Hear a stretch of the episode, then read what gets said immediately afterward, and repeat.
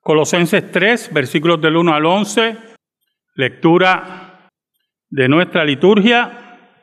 Saben, hermano, los seres humanos tienen una tendencia a distraerse de muchas formas.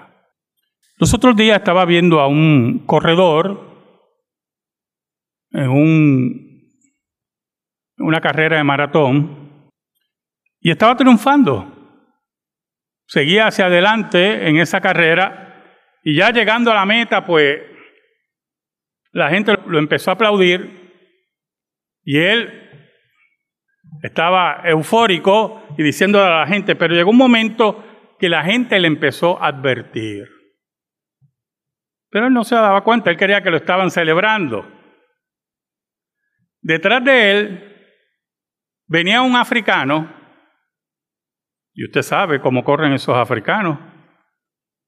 Abusan aquí en el medio maratón San Blas. Abusan. Y él no se daba cuenta, él creía que iba a llegar a la meta.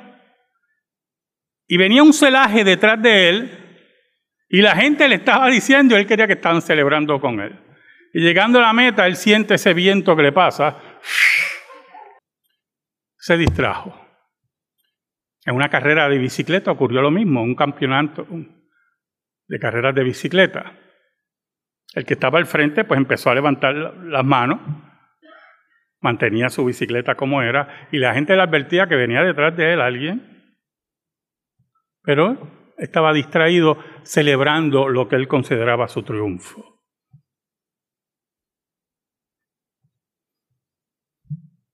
Por eso se nos advierte mucho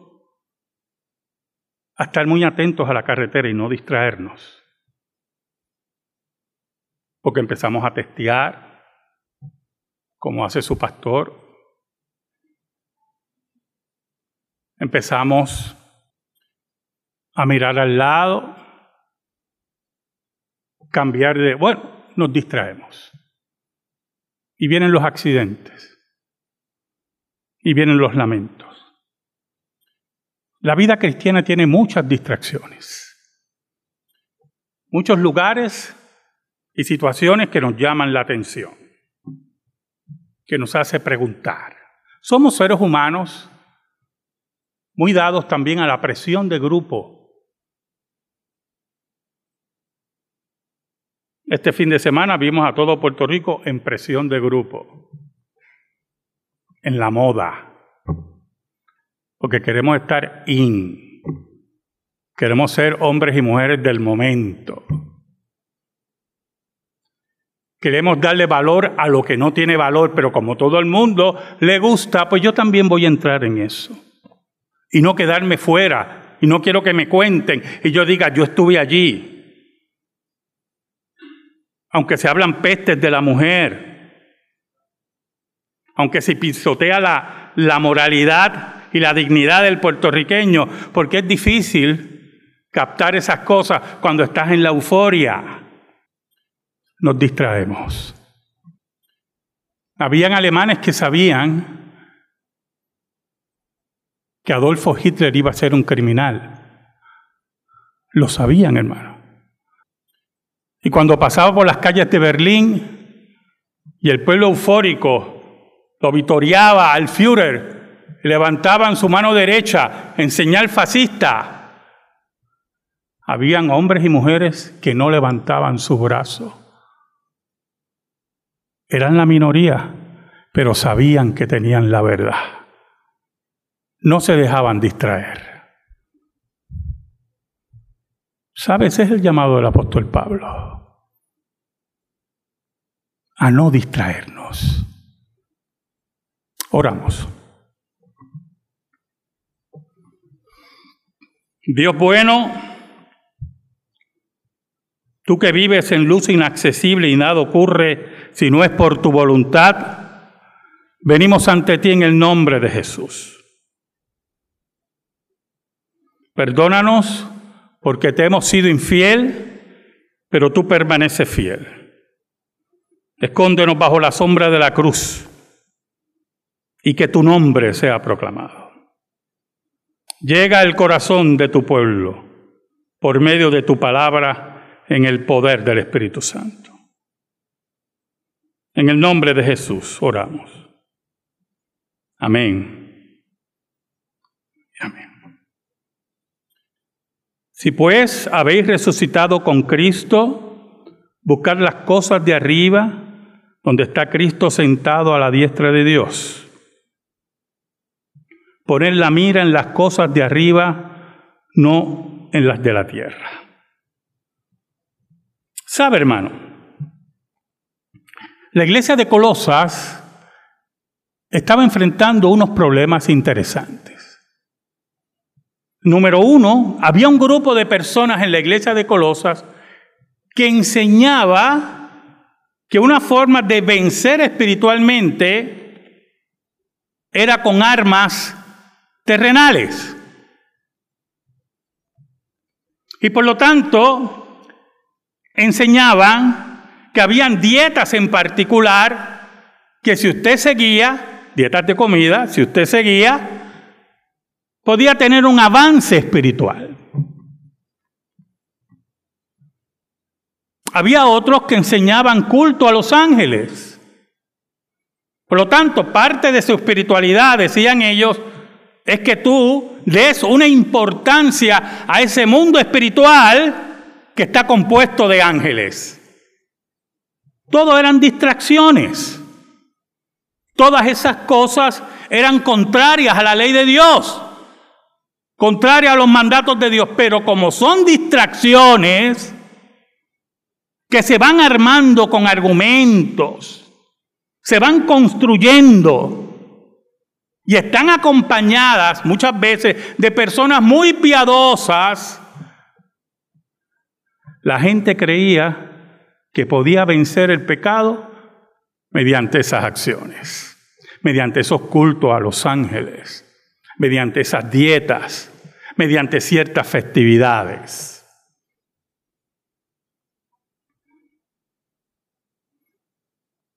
Es como los carnavales. En Puerto Rico el sentido del carnaval se ha perdido, históricamente estoy hablando. Se supone que el carnaval, y lo he explicado a mis estudiantes de teología, el carnaval se lleve a cabo una semana antes de la cuaresma. Porque se supone que usted en el carnaval se arrastra como gusano y en la cuaresma usted renueva sus votos con Dios. Por lo tanto, escuche bien, la falsa espiritualidad que enseña esa dicotomía del carnaval y la cuaresma viene porque se cree que hay unos ejercicios espirituales terrenales que nos permite acercarnos a Dios. Y por lo tanto, en cuaresma, en el pasado, eso se ha perdido, por lo menos en Puerto Rico, gracias a Dios, usted pues no coma carne los viernes, haga ciertos sacrificios, porque ya como se arrastró como lombriz una semana antes, pues entonces espera que usted reanude, reanude esa cierta espiritualidad. ¿Y cómo termina esa cuaresma? Con la Semana Santa. Y allí en Semana Santa, interesante, ¿verdad? Allí en Semana Santa, usted reanuda finalmente esos lazos y toda esa distracción queda impregnada en su vida. Y usted cree que ha crecido espiritualmente. Pero así no ha sido. Usted sigue muerto.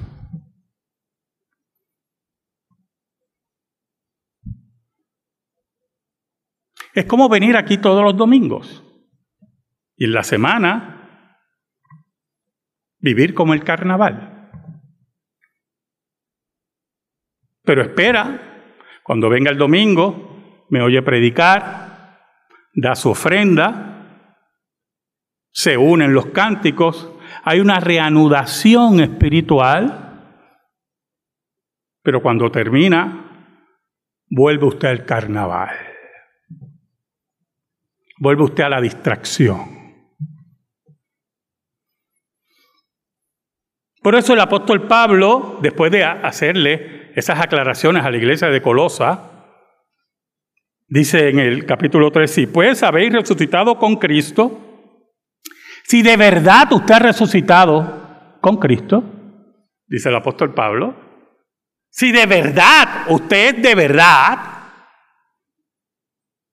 buscad las cosas de arriba no hay acción terrenal, le está diciendo el apóstol Pablo, no hay acción terrenal inventada por los hombres que lo conecte usted con Dios. Es mirar al resucitado, buscar las cosas de arriba, muy importante lo que viene ahora, donde está Cristo sentado a la diestra de Dios. No es mirar a un muerto, no es mirar un pensamiento etéreo, es mirar a aquel que no solamente resucitó, sino que está triunfante y coronado al lado de Dios Padre. Aquel que venció el pecado y la muerte. Aquel que fue exaltado. A ese es que tú elevas tu mirada. Añade el apóstol Pablo, poner la mira en las cosas de arriba, no en las de la tierra. Olvídense de las distracciones. Olvídense de las dietas. Olvídense de las fiestas. Nada de eso lo va a acercar usted a Dios. Son los ejercicios espirituales dictados por Dios que señalan a Cristo, que lo mueven a usted a Cristo, que lo incitan a abrazar a Cristo. Sabiendo, escuche, que ya Cristo ha triunfado por nosotros. ¿Se acuerda la distracción que dije ahorita de los deportistas? Caminamos y corremos para llegar a la meta, como dice el apóstol Pablo, sabiendo que ya Cristo llegó por nosotros. Y no importa quién nos pase por el lado, no importa quién se quede rezagado, nuestra responsabilidad ante el Dios verdadero es elevar nuestra mirada a Cristo y seguir la carrera según los dictados de Dios. Ahora, ¿por qué el apóstol Pablo insiste en que no debemos tener distracciones? Mire cómo dice el versículo 3 del capítulo 3 de Colosenses. Porque habéis muerto y vuestra vida está escondida con Cristo en Dios.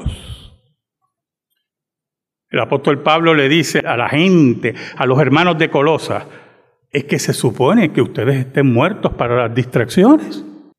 Se supone que nadie los desvíe de esa mirada. Se supone que su centro de vida es Cristo el que vive. Se supone que ustedes han muerto a esa vida pasada, a esa vida de distracciones, y estemos mirando a Cristo. Yo quiero decirle algo, hermanos. Escuchen muy bien. La vida cristiana no es fácil. El que le diga a usted que la vida cristiana es fácil, no es cristiano. Así de sencillo es esto. Hay algo ahí que no está caminando bien. Y al no ser fácil, la vida cristiana nos trae penurias, dificultades. ¿Oyó? Y muchas veces enfrentamos esas dificultades con distracciones en vez de mirar a Cristo sentado a la diestra de Dios. Posiblemente usted cree, escuche, que en su trabajo, que usted aspira a un puesto, usted se merece ese puesto. Le voy a decir más, posiblemente sí. Posiblemente usted se merece ese puesto por su trabajo, nunca falta, no llega tarde, como es una cosa increíble. Mi esposa, que le peleo para que falte y ni falta. Una cosa increíble. Yo dije, espero que te den un premio. Entonces usted cree que por su trabajo, su dedicación, su esfuerzo, usted merece ese puesto. Pero no se lo dan. Por las razones que sean. Si usted tiene su mirada en Cristo, si usted está buscando las cosas de arriba, usted sabe que por alguna razón que usted no conoce, esa es la voluntad de Dios. Y posiblemente le puede molestar en el momento, pero si usted afirma, como dice el apóstol Pablo aquí, si usted cree que Dios sabe todas las cosas, escuche bien, una recomendación emocional, su paz emocional va a estar protegida. Pero cuando usted pone la mirada en las cosas de la tierra, en lo que usted merece, en lo que usted debe recibir, su paz emocional se afecta.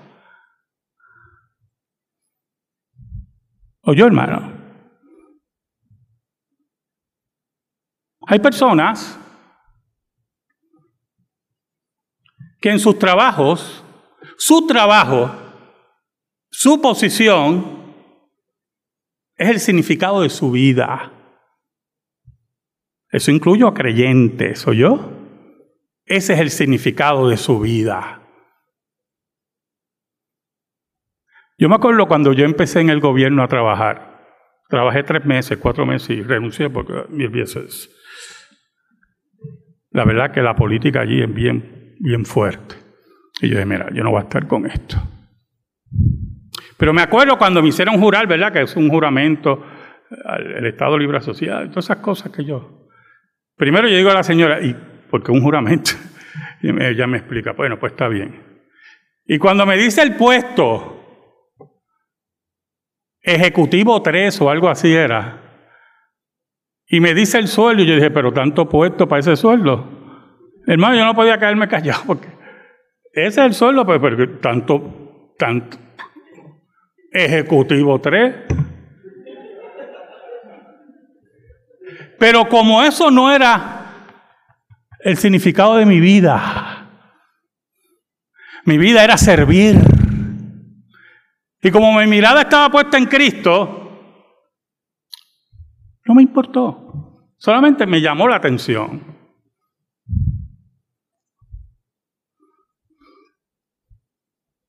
Cuando usted tiene su mirada en Cristo, entiende lo que dice el versículo 4. Cuando Cristo vuestra vida se manifieste, entonces vosotros también seréis manifestados con Él en gloria. Porque el significado de su vida no es el puesto que usted tenga en su trabajo, ni los títulos. No va a ser el puesto que se supone que le entreguen y no le entregaron. No va a ser las cartas de recomendación que usted tenga. El significado de su vida como muy bien empezó el anciano en el llamado a la adoración, es gozar de Dios para siempre, sabiendo que Dios tiene el control de todas las cosas. Pero escuche, escuche, porque Cristo está sentado a la diestra de Dios. Y su paz emocional, hermano, su paz emocional va a ir encreciendo. Añade el apóstol Pablo.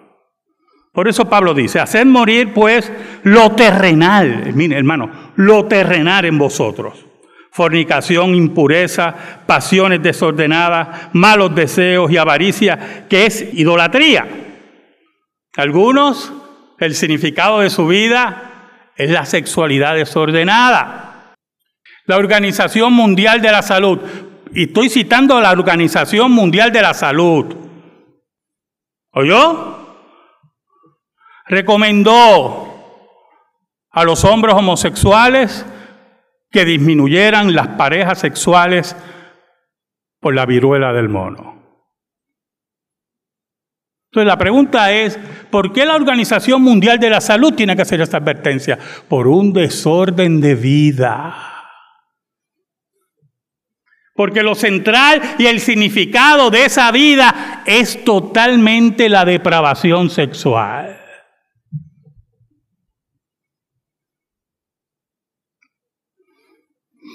Algunos tienen pasiones desordenadas y no solamente tienen que ser sexuales, hermano. Pasiones por los deportes, pasiones por la música, desordenadas. ¿Qué es lo primero en su vida? Es una distracción completa. Y, y, Pablo invita a los creyentes que todavía están en ese esfuerzo, que tienen que hacer morir estas cosas.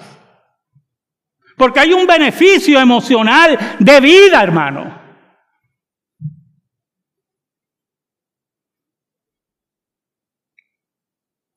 Malos deseos y avaricia, que es idolatría. La pasión por el dinero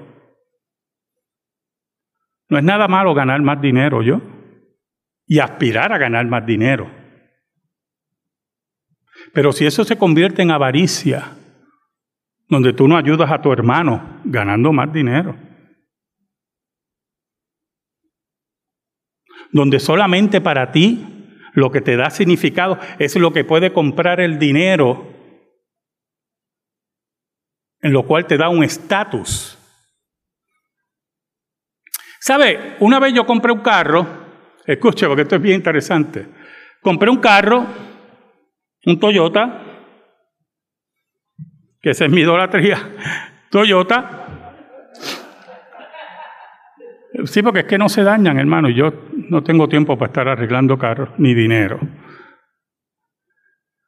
Un anuncio, espero que Toyota me pague algo, porque Entonces, escuche, y me acuerdo que el vendedor me dice, mire lo que me dice el vendedor, me vende el carro y todo, y me dice, has hecho tremenda compra, porque este carro, un Toyota, tiene motor de Lexus, el motor de Lexus. ¿Sabe? Hay tres marcas de carros japonés que tienen una sección de carros de lujo. Los Toyota Lexus, los Honda Acura y la Nissan es Infinity. Acá entre usted y yo es la misma basura. ¿Oyó? Lo mismo. Pero cuando le ponen Infinity, usted gana estatus. Yo tengo una persona vecina, ¿verdad? Cerca de mi casa, que tenía un BMW negro bello. El otro día pasé y tiene un Infinity ahora. Le dije a mi esposa, mira, cambió el BMW por un Infinity. Qué raro que no lo cambió por un Nissan, si es lo mismo. Pero el Infinity le da estatus. Así son las distracciones del mundo. Nos dan estatus. La avaricia nos lleva a buscar más dinero para estatus. No para tener muchas veces nuestra familia mejor, no para enviar a nuestros hijos a mejores escuelas, sino por estatus. Por eso el apóstol Pablo dice en el versículo 6, cosas por las cuales la ira de Dios viene sobre los hijos de desobediencia. La ira de Dios viene cuando esas cosas materiales son el centro de nuestra vida. Y déjeme ir aclarando, porque veo la sonrisa de dos o tres aquí. Si usted tiene un Mercedes ven aquí, un BMW, con nosotros no hay ningún problema. Ningún problema. Es cuando eso es el centro de su vida. Ahí está el problema. Ahí reside el problema. Esa es la distracción que usted tiene en su vida. Esa es la avaricia en lo cual Dios se levanta contra eso, porque la avaricia a la larga es idolatría. Usted adora eso. Y sin eso usted no puede funcionar. Y le falta emocionalmente si no tiene eso.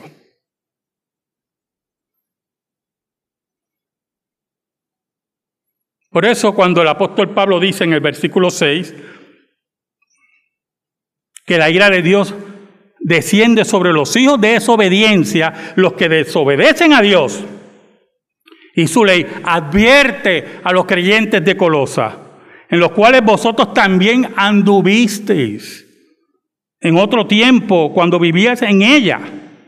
Ustedes se supone que no tengan distracción de ninguna clase, que su trabajo no sea una distracción, que las cosas materiales no sean su distracción.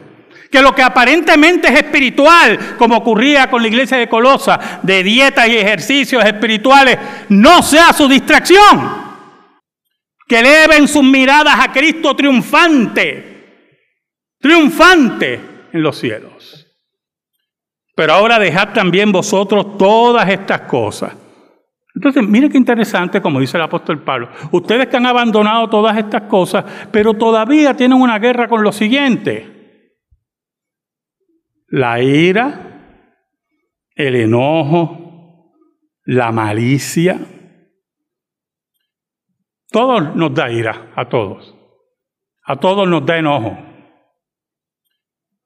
Pero cuando eso toma el lugar de la el amor y la reflexión, ahí está el problema. Personas con ira que pierden el control de sus acciones, enojo que lo llevan a vengarse. Uf, como hacen los impíos, está diciendo el apóstol Pablo, la malicia aquellos que piensan en maldad y cómo hacer daño.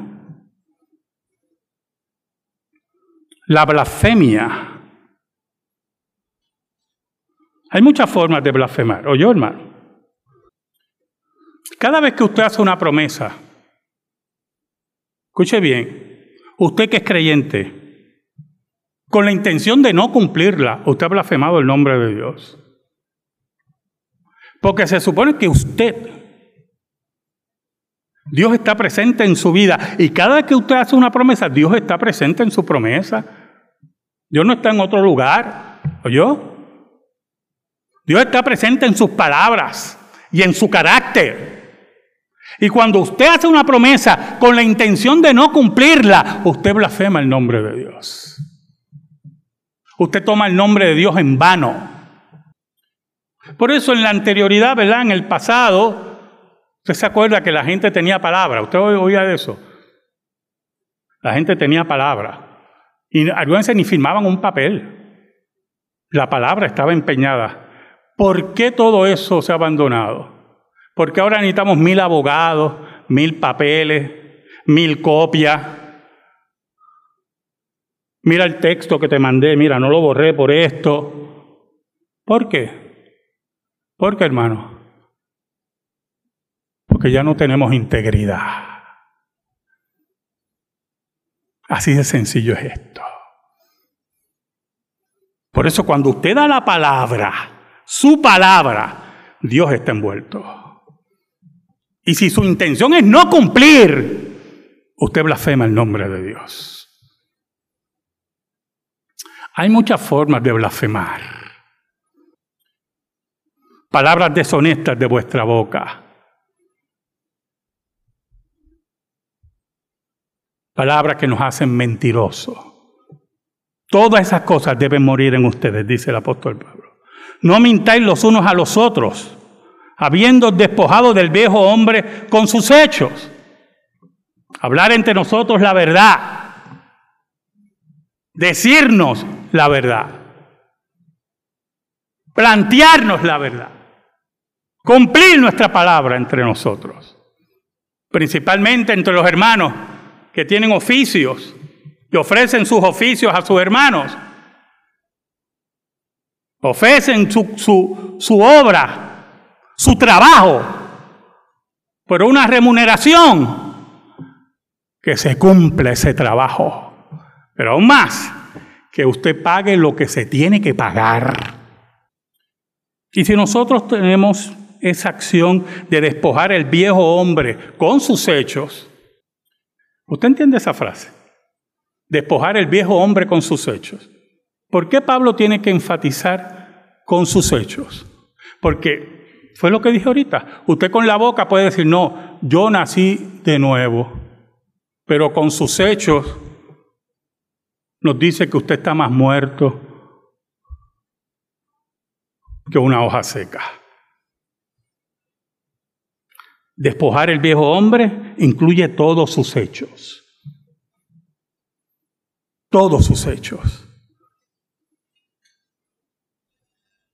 Y añade, porque es una acción continua, hermano. En el griego nos dice que es una acción continua. Esto no ocurre de un día para otro, ni ocurre así como una maravilla carismática, pseudo carismática, que baja del cielo y recibí un bautismo de fuego y ahora soy un, un hombre nuevo y una mujer nueva. Eso no ocurre así. Ojalá ocurriera así. Es un trabajo continuo del creyente de mirar, de vivir, de despojarse, de vestirse. Y revestido, dice en el versículo 10, y revestido del nuevo, el cual conforme a la imagen del que lo creó, se va renovando hasta el conocimiento pleno. Y en nuestros ejercicios espirituales, en la oración, en el estudio de la escritura, en el recibimiento de los sacramentos, en la asistencia a la congregación, en la vida de iglesia. Vamos renovándonos nuevamente y nuevamente y creciendo. Y vamos, mire cómo dice, y vamos progresando hasta el conocimiento pleno. Cuando usted ve que usted no progresa espiritualmente, usted tiene que identificar qué lo está distrayendo. ¿O yo? ¿Qué lo está distrayendo? Puede ser, ¿verdad? Con mucho respeto a los hermanos retirados aquí, puede ser que usted esté retirado y la televisión es lo que es el centro de su vida y se sabe todo. Recuerde que yo no voy a estar interrogándolo a usted. La televisión es, él sabe todos los programas, todos los horarios de Netflix, de yo no sé qué, de HBO. Esa es su distracción. Y posiblemente me falta un jueves porque quiero ver un programa de televisión. Esa es su distracción. Y no estudia la escritura y no viene aquí los jueves a estudiar la Biblia. Y no me viene a escuela dominical. Y todo por osmosis, cree que todo, no le va a llegar. Porque eso no es lo que dice la Biblia, es renovando continuamente nuestra vida. Y vamos progresando hasta el conocimiento pleno. Ahora, no hay nadie aquí que tenga beneficios adicionales para su vida espiritual que no sea igual para todos. ¿O yo, hermano? Igual para todos. Por eso el ayuno, escuche bien, el ayuno no es un mandato en, el Nuevo Testamento como la oración. ¿Sabe por qué? Porque no todo el mundo puede ayunar. La oración es un mandato y es interesante porque aunque usted esté cuadraplégico en una cama, usted puede orar. Aquí nadie tiene privilegios para acceder al crecimiento espiritual. Y cuando usted encuentra iglesias como la que usted asiste, iglesias bíblicas, que dan estudio bíblico los jueves, que los domingos tienen escuela dominical, que tienen exposición de la palabra, que tienen seminario. Usted en ningún momento puede decir, a mí no me enseñaron eso.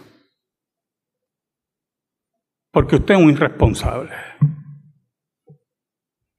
¿Sabe, hermano? Yo pertenecí a iglesia yo pertenecía a iglesias que los estudios bíblicos escaseaban, si no existían. Me acuerdo que iba a una iglesia que los jueves eran testimonio. ¿Verdad?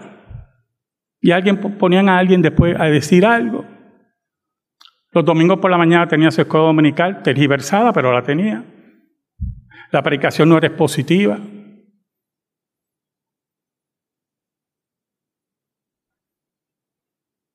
No había nada.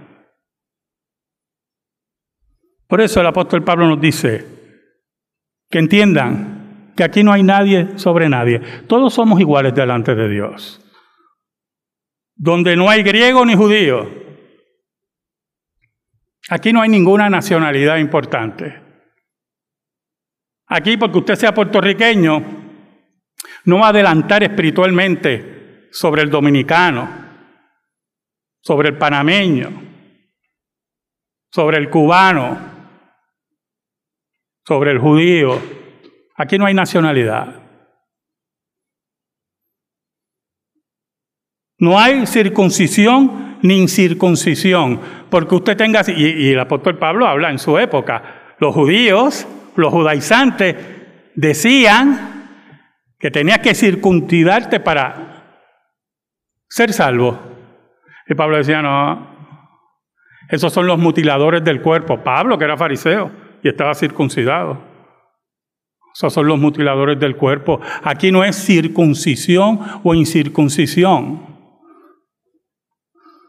Bárbaro ni excita. No hay clases sociales. Porque tú tengas una accesibilidad económica mejor que otro, no te hace mayor espiritualidad. Pero escúchame, porque también está la otra trampa. Porque tú seas pobre, no significa que eres más espiritual que rico.